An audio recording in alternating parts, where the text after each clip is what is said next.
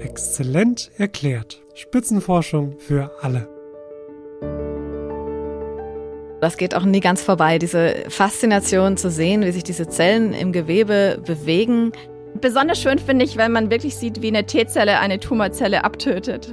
Insgesamt, bis so eine kleine Armee von T-Zellen nun den Tumor bekämpft hat, dauert das durchaus Tage bis Wochen. Herzlich willkommen zu einer neuen Episode von Exzellent erklärt, Spitzenforschung für alle. Bevor wir loslegen, möchte ich mich bei allen Abonnentinnen und Abonnenten bedanken. Ich freue mich riesig, dass so viele von euch diesem Podcast die Treue halten und mich auf meinem Weg von Alzheimer-Forschung bis Quantenphysik, Klimakrise bis Batterieforschung begleiten. Das ist wirklich toll. Und ich hoffe, ihr seid genauso begeistert wie ich von all den Forschungsbereichen, die es gibt. Es ist spannend, da mal reinzuschnuppern. Und irgendwie macht es mir auch Hoffnung, dass in vielen Bereichen doch was vorwärts geht. Das fühlt sich im Alltag nämlich nicht immer so an. Aber kommen wir zum heutigen Thema. Ich habe mich diesmal mit zwei Forscherinnen des Exzellenzclusters IFIT unterhalten. IFIT steht für Image Guided and Functionally Instructed Tumor Therapies und ist das einzige onkologische Exzellenzcluster Deutschlands. Hier forscht man an neuen Krebstherapien. Ich habe die beiden Wissenschaftlerinnen erstmal gebeten, sich kurz vorzustellen. Ja, hallo, mein Name ist Judith Feucht. Ich bin hier Ärztin in Tübingen in der Universitätskinderklinik und arbeite auch als Wissenschaftlerin mit meiner eigenen Arbeitsgruppe hier im Rahmen des Exzellenzclusters in Tübingen. Hallo, ich bin Bettina Weigelin. Ich äh, arbeite hier am Universitätsklinikum in der Bildgebung. Ich habe eine Professur seit letztem Jahr und habe hier eine Gruppe aufgebaut, die sich damit beschäftigt, wie wir mit mikroskopischen Methoden die Funktion von Immunzellen darstellen können. Wie genau haben wir denn Krebs schon verstanden oder gibt es da noch ganz viele Dinge, die wir noch gar nicht wissen über die Zellen? Das ist eine spannende Frage, weil man immer davon ausgeht, man, man weiß so viel und man weiß ja schon, schon fast alles, bis man eben etwas Neues entdeckt. Und äh, wenn man sich überlegt, wie, wenn man jetzt mal pessimistisch ausdrückt und man sich anguckt, wie oft eben eine Krebstherapie halt aber eben doch noch nicht funktioniert, dann müssen wir daraus eigentlich ableiten, dass es noch einiges gibt, was wir nicht verstanden haben. Aber ich möchte trotzdem hinzufügen, dass ich glaube, dass wir wirklich schon sehr viel wissen und dass jetzt eigentlich so eine spannende Zeit gerade herrscht, in der wir dieses Wissen nun versuchen, in Therapien umzusetzen und äh, ähm, ja und, und sinnvoll äh, anzuwenden. Wie wird denn eine normale Zelle eigentlich zu einer Tumorzelle? Ja, da gibt's verschiedene Schritte, die eine Zelle durchwandert, bis sie eine Tumorzelle ist. Das ist viel, äh, was genetisch auf genetischer Ebene abläuft, dass Mutationen entstehen, die dann aus einer normalen Zelle eine entartete Zelle machen und dann letztlich eine Tumorzelle. Kann das jeder Zelle passieren? Im Prinzip kann das von fast allen Zellen ausgehen, die dann sowohl hämatopoetische Zellen als auch epitheliale Zellen, die dann quasi durch die Mutation zu einer Tumorzelle werden können. Und dann muss der Körper dagegen ankämpfen, weil das ja etwas ist, was er nicht haben möchte. Wie kämpft denn unser Körper gegen den Krebs? Ja, der Körper beginnt sogar schon relativ frühzeitig anzukämpfen, schon wenn es noch nicht eine volle Tumorzelle ist, sondern wenn wirklich eine Entartung erkannt wird, wenn festgestellt wird, dass da was Abnormales im Körper ist, wird das Immunsystem aktiviert. Und das Immunsystem besteht aus vielen Bestandteilen, die dann zusammenwirken, um diese entartete Zelle zu bekämpfen, sodass sie eben nicht zu einer Krebszelle entsteht. Aber selbst wenn im Stadium einer Krebszelle, wenn sie dieses Stadium erreicht hat, auch da arbeitet das Immunsystem noch gegen die weitere Ausbreitung der Krebszellen.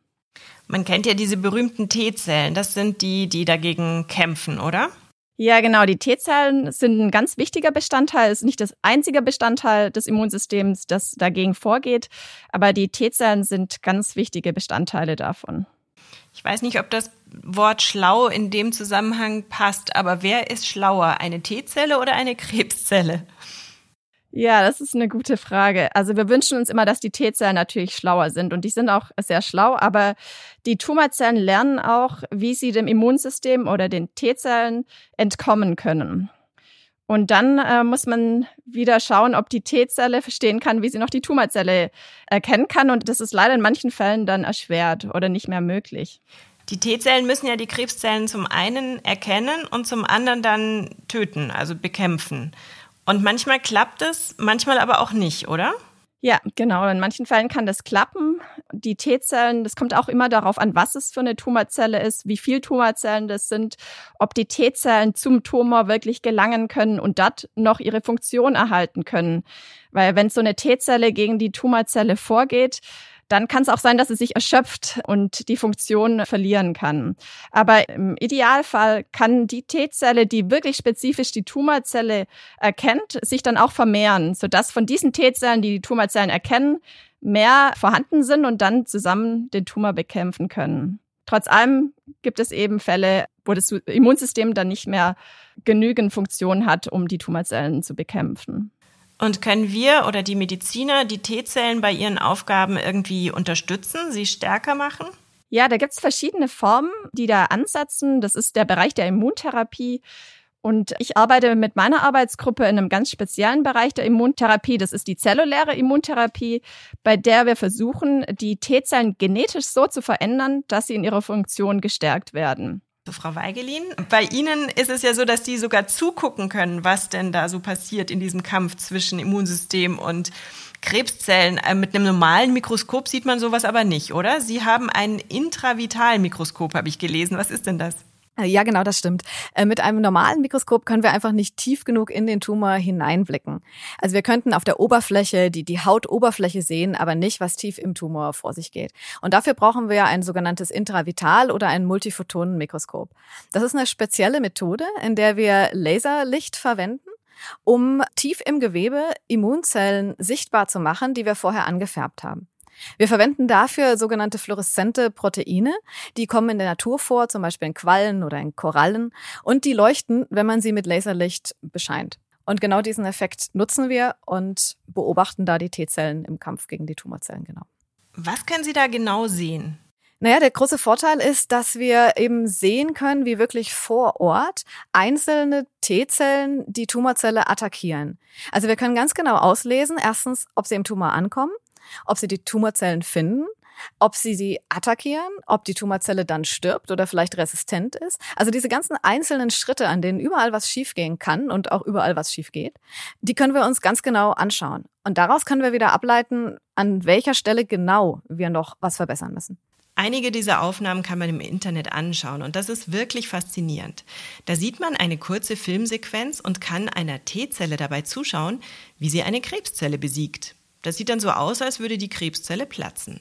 Und wie ist es zeitlich? Also ich habe so ein paar von diesen Aufnahmen gesehen und konnte mir dann nicht vorstellen, sind es Minuten, Sekunden, Tage, Wochen, in denen man dazu guckt, wie schnell geht denn so ein Kampf vor, vor sich?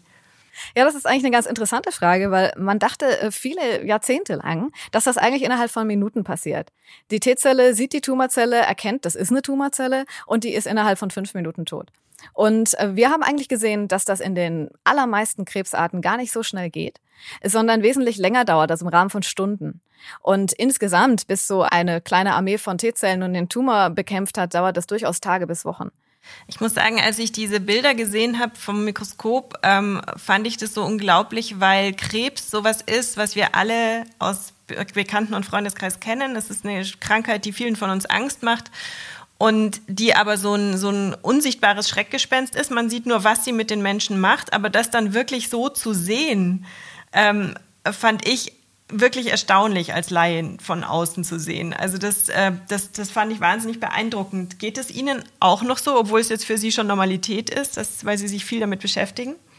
Nee, auf jeden Fall. Das, das, das bleibt so. Das geht auch nie ganz vorbei. Diese Faszination zu sehen, wie sich diese Zellen im Gewebe bewegen, was sie tun. Es ist auch immer wieder so eine Überraschung dabei, weil man hat von diesen Vorstellungen, die wir alle so im Kopf haben oder die wir vielleicht auch im Studium, was wir gelernt haben, man hat Bilder im Kopf. Und wenn man dann durchs Mikroskop schaut, ist das manchmal ganz anders.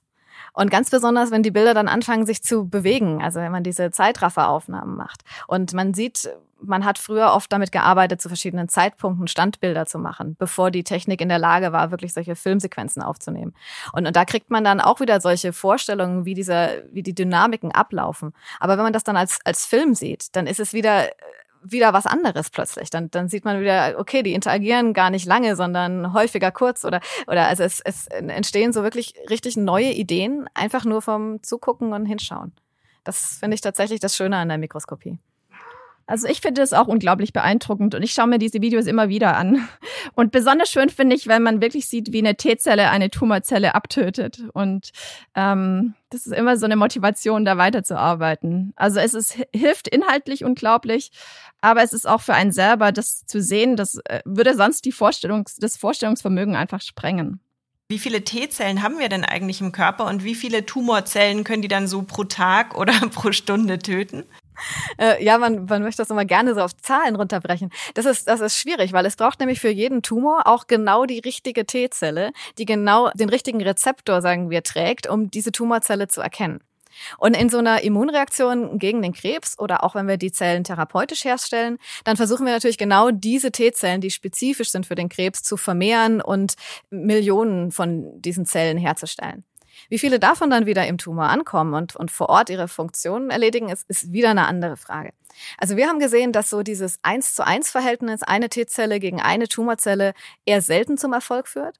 Und es braucht eigentlich mehrere davon. Kommt sicherlich auf den Krebs an, kommt auf viele verschiedene Dinge an, aber so also mehrere von drei bis zehn, sagen wir mal, T-Zellen kommen in den Experimenten, die wir gemacht haben, so im Durchschnitt vorbei und versuchen so ihr Glück, äh, bis die Tumorzelle tatsächlich tot ist. Das heißt, T-Zellen sind keine Einzelkämpfer, sondern machen Teamwork. Auf jeden Fall, ja.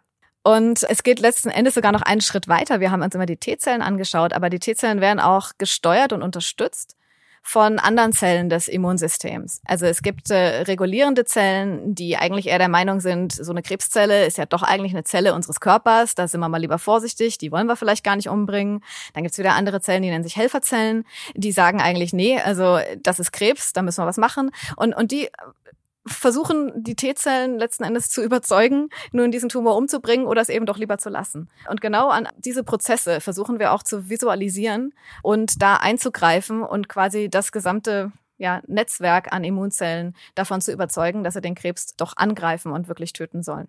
Kommunikation ist aber ein zu hochgegriffenes Wort, oder? Was da so unter den einzelnen Zellen stattfindet. Aber sie müssen ja irgendwie sich schon Signale geben, oder?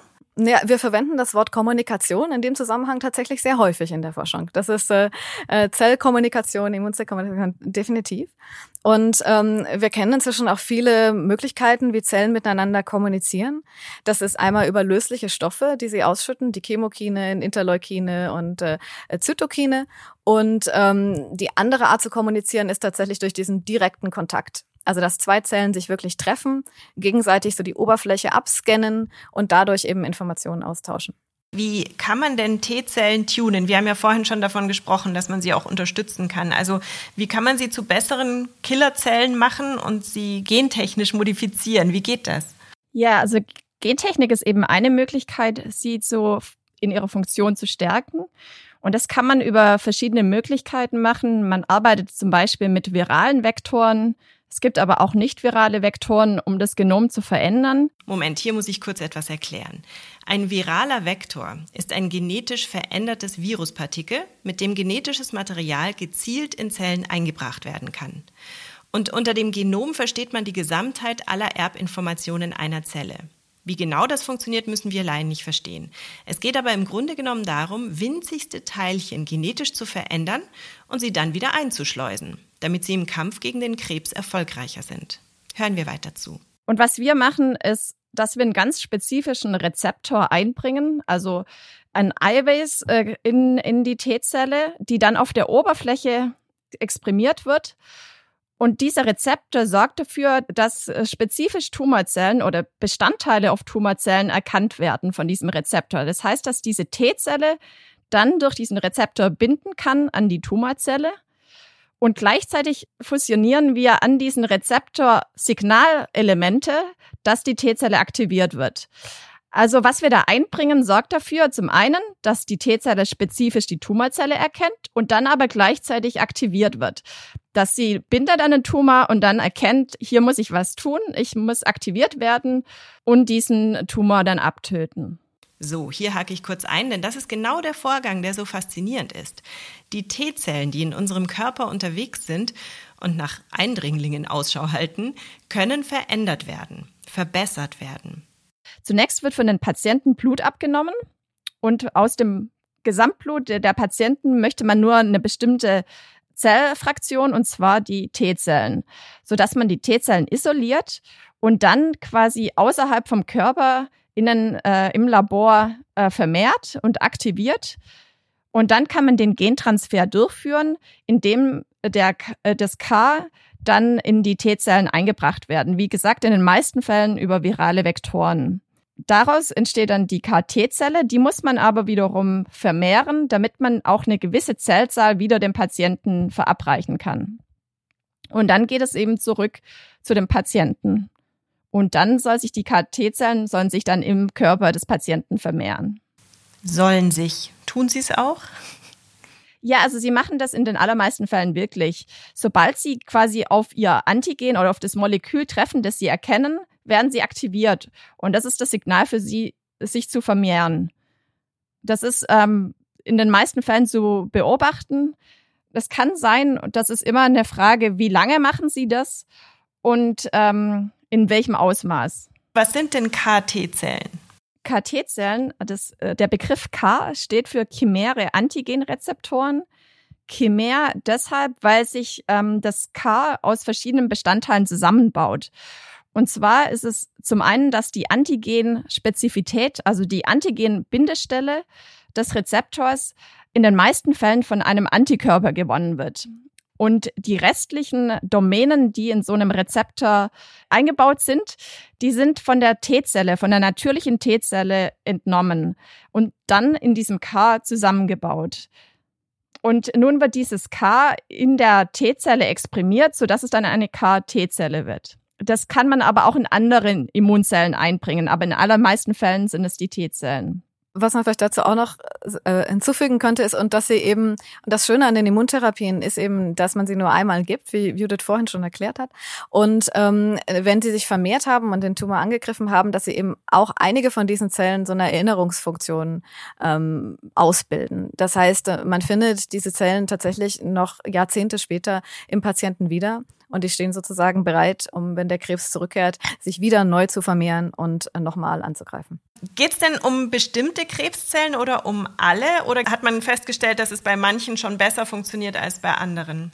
Ja, also das Prinzip könnte man auf viele Tumorzellen anwenden nicht nur auf Tumorzellen, sogar auch auf andere Erkrankungen. Aber man hat in der Tat festgestellt, dass es momentan insbesondere bei hämatologischen Erkrankungen und da insbesondere bei B-Zell-Malignitäten, also wie zum Beispiel in der B-Zell-Leukämie oder einem B-Zell-Lymphom, am erfolgreichsten ist. Es ist aber so, dass man das Prinzip auch auf andere Tumorzellen jetzt zunehmend ausweitet und versucht, da auch die T-Zellen zu stärken. Aber zum einen haben die Tumore unterschiedliche Eigenschaften, was für das Immunsystem natürlich dann auch unterschiedliche Bedingungen mit sich bringt. Und zum anderen braucht man eben ein spezifisches Molekül auf den Tumorzellen, das man dann mit den T-Zellen angreifen kann. Und da hat man bei den hämatologischen Erkrankungen bei den Leukämien ein ganz gutes Antigen und ein ganz geeignetes Antigen bisher gefunden und konnte die Therapie dann dort bisher am weitesten anwenden und auch am erfolgreichsten. Frau Weigelin, wurde das denn schon am Menschen probiert? Das klingt so, als wäre das schon gemacht worden. Äh, ja, das wurde auf jeden Fall im Menschen schon angewandt in vielen verschiedenen Varianten. Also Immuntherapien, darunter versteht man viele verschiedene Dinge. Also was wir hier in Tübingen machen und was auch Teil meiner Forschung ist und von Judiths Forschung, ist eben die Killerzellen des Immunsystems so zu verändern, dass sie den Krebs direkt erkennen. Diese Zellen werden dann in, in Form eines Transfers in den Patienten zurückgegeben und sollen dort eben den Tumor finden und erkennen. Und äh, diese Therapien sind so ungefähr vor, vor 10, 15 Jahren das erste Mal auf den, auf den Markt gekommen und ausprobiert worden und haben teilweise wirklich erstaunliche Erfolge ähm, erzielt. Ähm, solche Therapien werden oft ja dann getestet in Situationen, wo man, wo alle anderen Therapien fehlgeschlagen haben. Und wenn man das noch mit bedenkt, dann ist es äh, wirklich beeindruckend, dass es heute Patienten gibt, die jetzt eben zehn Jahre später nach dieser Therapie noch am Leben sind. Und ähm, das ist tatsächlich aber auch eine Frage, die äh, ich unbedingt auch gerne noch mal weitergeben möchte an, an Judith, äh, weil sie eben auch klinisch arbeitet und dazu letztlich viel mehr sagen kann als ich. Also ich komme immer dann ins Spiel, wenn es eben nicht funktioniert und dann versuchen wir herauszufinden, was man noch besser machen kann und was die nächste Therapie sein kann und was in der Klinik bereits schon äh, erprobt ist und vielleicht teilweise auch schon Routine ist. Ähm, das weiß Judith noch besser. Ja, ich, ich sag sehr gerne noch was dazu, aber die Bettina hat es schon sehr gut erklärt. Also wie ich ähm, zuvor gesagt hatte, hat man bisher Erfolge insbesondere bei den B-Zell-Malignitäten gesehen. Und äh, da waren so die ersten Studien, die äh, zunehmend äh, dann durchgeführt wurden, wo man Erfolge gesehen hat. Und dann äh, gab es immer größere Studien, so wie das ja auch bei einer Entwicklung von einem Arzneimittel ist, dass man erst eine Sicherheitsstudie macht, dann eine Effektivitätsstudie und dann ist es eine multizentrische Studie. Und das hat dann dazu geführt, dass im Jahr 2017 zunächst von der US-Behörde wirklich diese Zelltherapie als Arzneimittel zugelassen wurde.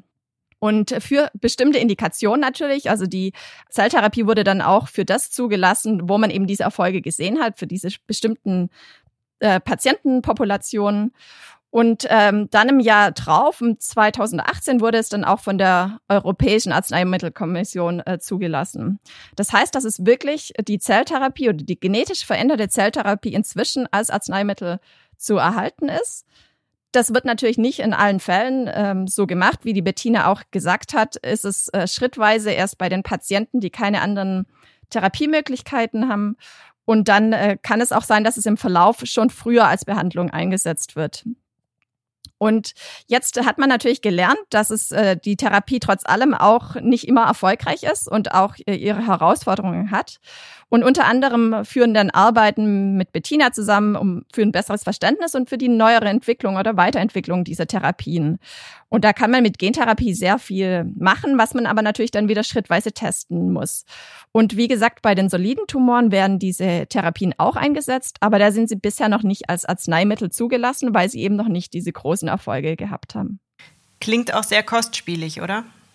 Das stimmt, das ist wie bei den meisten neuen Therapien, ähm, die entwickelt werden und die auch noch nicht universell eingesetzt werden können. Es ist eine kostspielige Produktion, weil sie auch aufwendig ist. Was natürlich auch ähm, ein großer Anspann ist, das im Verlauf zu vereinfachen und auch äh, günstiger zu produzieren. Aber äh, zu Beginn ist es ähm, eine teure, aufwendige Therapie. Man muss aber sagen, dass es eine Therapie ist, die nur in den meisten Fällen nur einmalig verabreicht wird.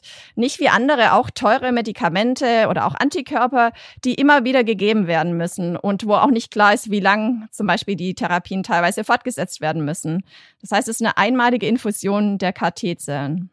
Wie forschen Sie beiden denn zusammen? Also ich stelle sie mir jetzt wie so zwei Zahnrädchen vor, die ein bisschen ineinander greifen. Und ähm, ich fände es schön, wenn Sie mir erklären könnten, wie Sie zusammenarbeiten.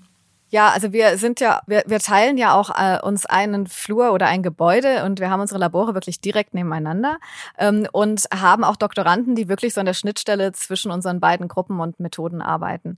Und ähm, und das sind eigentlich, das, das wäre mein Moment, wirklich unsere Doktoranden zu loben, die äh, wirklich im Labor stehen und diese Sachen, die wir uns ausdenken, durchführen.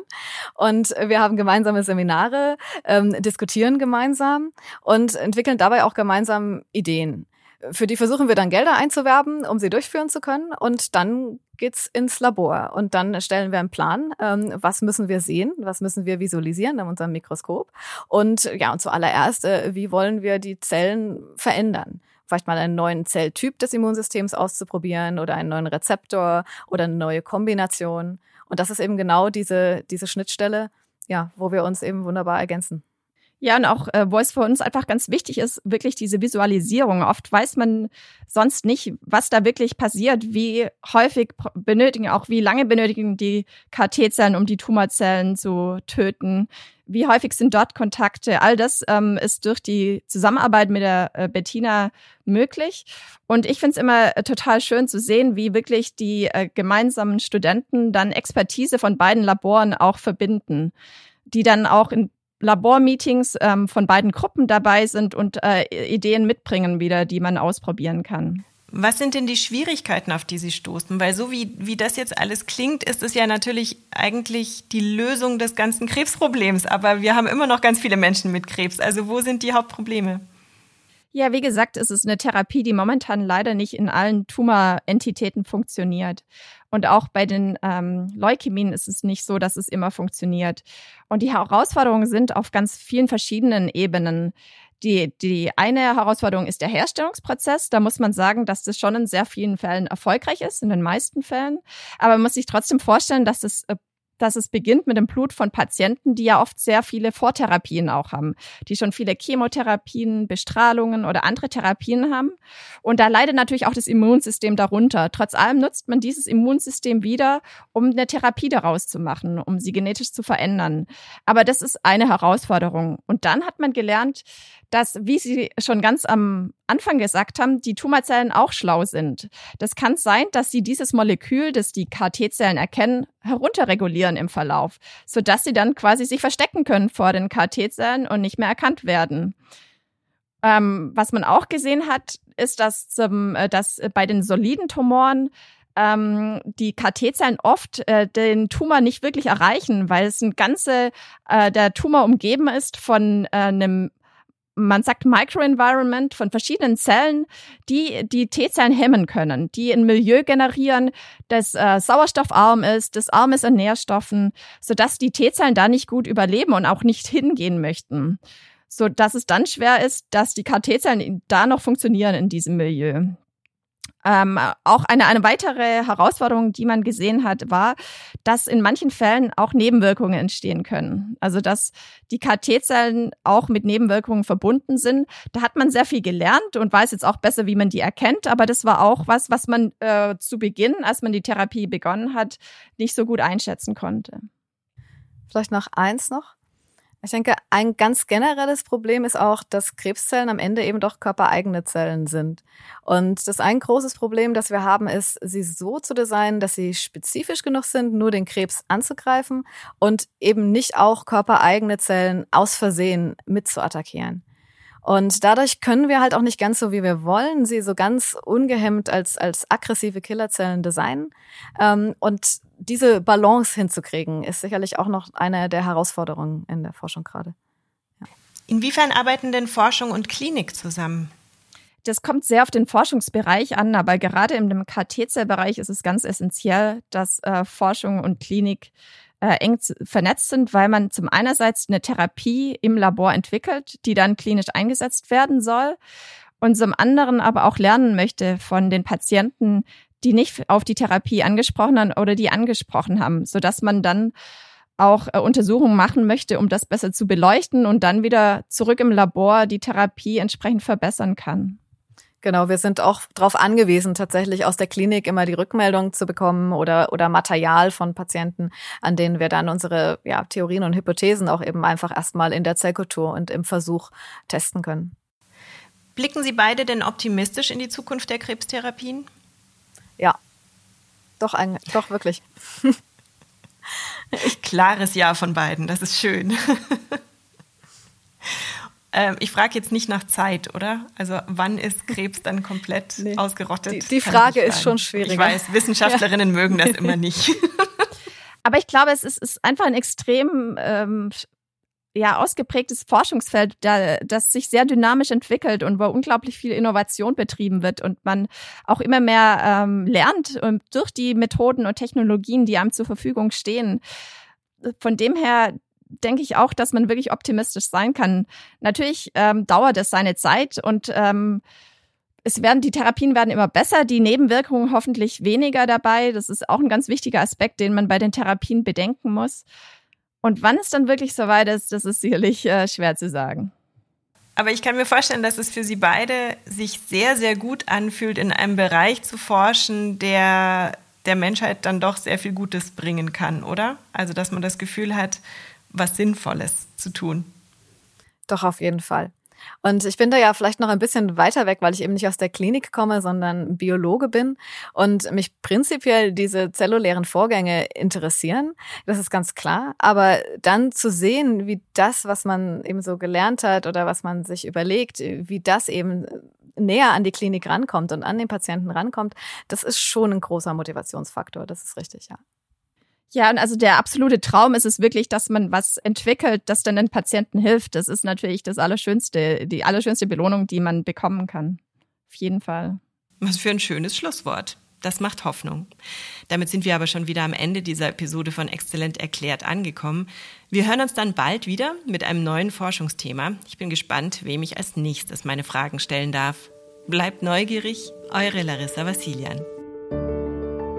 57 Exzellenzcluster, ein Podcast. Regelmäßig berichtet Exzellent erklärt aus einem der Forschungsverbünde, die im Rahmen der Exzellenzstrategie des Bundes und der Länder gefördert werden. Die Reise geht quer durch die Republik und genauso vielfältig wie die Standorte sind die Themen. Von A wie Afrika-Studien bis Z wie Zukunft der Medizin. Seid bei der nächsten Folge wieder dabei und taucht ein in die spannende Welt der Spitzenforschung. Wenn euch der Podcast gefallen hat, abonniert Exzellent erklärt bei dem Podcast-Anbieter eurer Wahl. Ihr habt noch Fragen? Hinterlasst uns einen Kommentar oder schreibt uns an info at exzellent-erklärt.de.